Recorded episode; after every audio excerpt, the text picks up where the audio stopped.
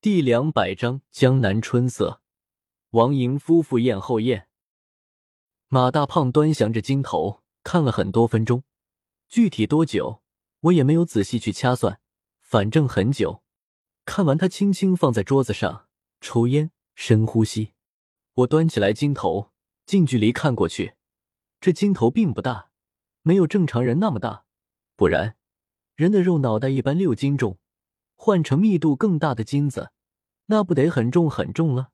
估计葛老当时家里也匆忙，看到老爷在面见皇上的途中死去，急着分财产、金银首饰、元宝金条都折腾的差不多了，所以以小为大吧。人头有的，金头都有，鼻子、眼睛、嘴巴、眉毛、耳朵，独独没有头发，脖子也很短，后脑勺有些扁，断了的脖子。可以让金头竖立起来，脖子处还有一些不平整，可见当时的工匠想弄个大动脉血管，估计时间紧迫，没有弄成。也许工匠眼睛眯线，也未可知。我第一次看到这样的东西，感觉省级博物馆的那些玩意也不过那样，相比金头，甚至略显寒酸。马大胖开口了，看着松林和我：“你们计划多少钱出手？”说实话，我和马大胖并不熟。我和他的一切都源自于王莹，他的秉性所有，我都一无所知。我相信王莹，所以相信了他。这次王莹没有来，我心里也没底。王莹不来，我都不知道该怎么办。现在特别想王莹，我不时的看着门，希望突然有人敲门，是王莹在外面喊：“开门呀！”马大胖问我们计划多少钱出手，一下子把他自己拉到了和我们对立的一面，合同里的甲方乙方轻剑立提起来。松林看着我，我笑了，道：“你觉得值多少钱？”马大胖道：“我以前主要玩瓷器，素瓷、釉瓷、青白黑都玩，放在家里特别典雅。这个金头还是阁老的，我看着是好东西，可是说不出价格。”这样，你们说个价，我今天回去再问一个我的朋友，他玩的品种多。我是真心喜欢这个金头，如果可以，明天交钱交货，你们觉得呢？松林毕竟交易过多次，谈到价格，他得心应手了，脱口而出两百万。马大胖听了，额头上暗暗皱了一下，仿佛一汪死水有了沉重的涟漪。道两百万，两百万，行吧，我回去找我的朋友，明天给你打电话。钟凯，今天不陪你们吃饭了，你们点东西，我去结账，你们慢慢吃。我突然觉得有些不对，又不知道哪里不对，也没有点菜。马大胖便说：“我给你们点，我结账了哈，你们慢慢吃，吃完回去休息。”说完。马大胖就出去了，仿佛雅间里有什么不祥之物似的。马大胖一离开，松林顿时凑了过来，问我这是什么意思，心里咋这么空虚呢？我其实也不知道，但是也心里怪怪的。也许马大胖真心喜欢这个阁老金头，迫切想得到，便茶饭不思，早点去找朋友商量了吧。马大胖临走。丢下那盒刚开封的黄鹤楼，我和松林慢慢抽烟，各自想事，没说话。待了一会，松林赶紧把金头包起来，放在凳子隐蔽的紫色柔软的丝里。不多时，服务员推门进来，给我们上了三个菜：胡萝卜牛肉、干锅茶树菇、腊肉菜苔，另外米饭两碗，王老吉两罐。这个马大胖。倒也细心，我们俩便开始吃饭，吃的并不开心。松林突然问我，会不会马大胖去想歪门邪道了？我说什么歪门邪道？松林说，我也不知道。又说辣死我了，这个牛肉，我们勉强吃完了，还剩了很多菜。松林看着觉得可惜，放下筷子的手又把筷子拿了起来。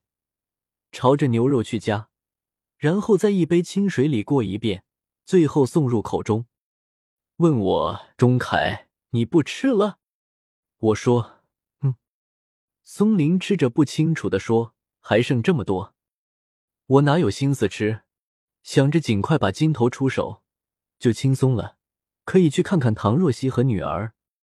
突然想给王莹打个电话，问下他情况。我相信他胜过马大胖。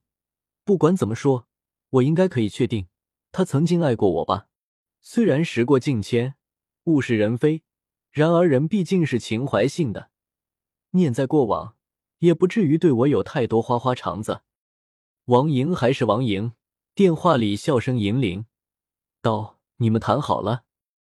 我说：“没有呢。”你家大胖突然离开了，说去和朋友商量，明天再说。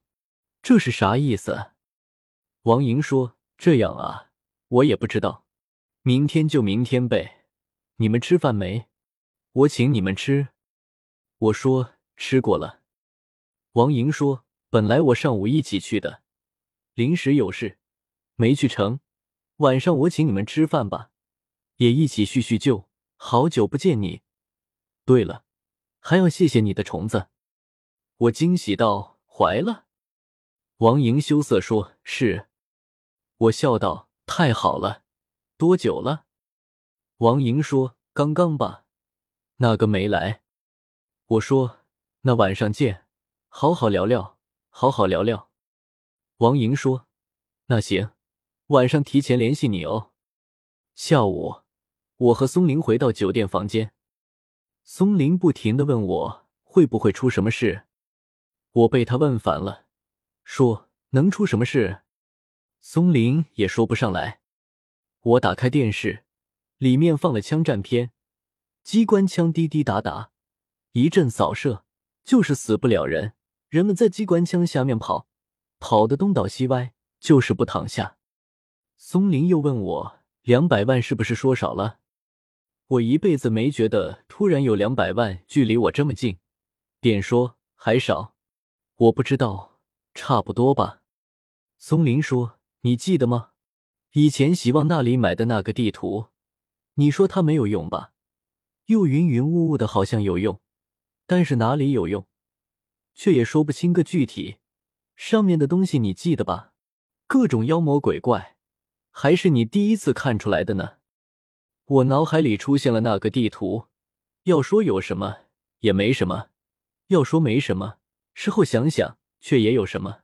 就像去算卦，糊糊涂涂说一些事，事后回想，好像对，好像是这样，又说不清哪里是，需要拿具体事情去对应。突然脑袋一拍，哦，就是这样。于是我说，都过去了。提他干嘛？松林躺在洁白的床上，把金头的袋子放在被窝里，和自己一起睡觉，仿佛那是他的女朋友。我看了一会电视，也不知道什么时候睡着了。醒来的时候，看到松林坐在房间里的椅子上，在看着手机，吧嗒抽烟。屋子里烟雾缭绕，一股呛人的味道。好容易挨到黄昏。夜色慢慢来临，窗户外面丁字桥的街道上，华灯初上，车辆川流不息，一直不停息。我看看手机，也没有看到王莹的信息。难道他也放我鸽子？又等了半个小时，还是没有动静。我徘徊了一会，松林笑了，说：“还没约你吃饭，被耍了吧？”我说：“应该不会。”再等等，我们等到就要放弃的时候，王莹来了。他对我说：“丁字桥附近有一家不错的地方，位置隐秘，安静优雅，叫江南春色，就到那里去。你们在哪住？我来接你们。”我说了地点，便和松林一起下楼。下楼之后，路边等着，松林怀里照样抱了尼龙袋子。我觉得有点不好。便看到旁边有一家没有牌子的香包店，拉着松林进去。超市一样的店铺，香包都没有标价。我看中一个最丑的双肩包，便拿到柜台，服务员说一百六。松林脸色不怎么好，说：“不要吧？我说这样吧，最便宜的双肩包多少钱？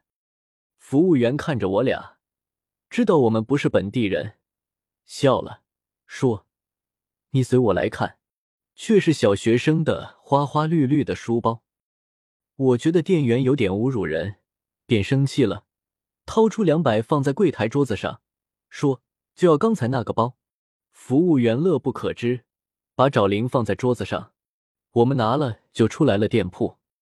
我着急出来，因为我生怕让王莹等。王莹不喜欢等人，况且这里估计也不能长时间停车。酒店门口旁边有个垃圾桶，我把双肩包里面的纸掏了出来，扔进垃圾桶。松林在一边看着我，估计他觉得贵了。我对松林说：“钱有时候不算什么，白眼才可怕。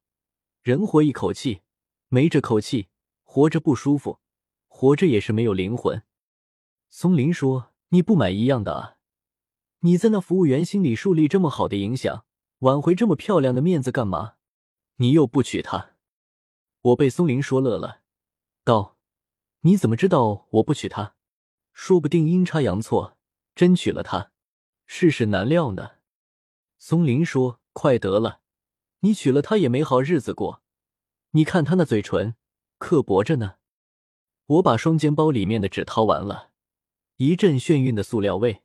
说行了行了，你还成了许仙了。把尼龙袋子直接放进来，你背上，这样就好看多了。王莹胖了，她脸上白白的，微微鼓鼓的，头发略略棕色，身上香香的，衣服干干净净，坐在驾驶室里笑成一朵花。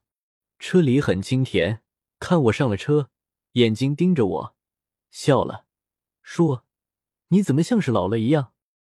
我也笑了，说：“有吗？”王莹放了手刹，车子缓缓前行，说：“和几个月前都不一样了。”那意思仿佛说：“回老家搞些什么？幸亏当时没嫁给你。”我就只有笑。我突然知道，和王莹之间。已经渐渐的产生隔膜了，不再是和从前一样的了。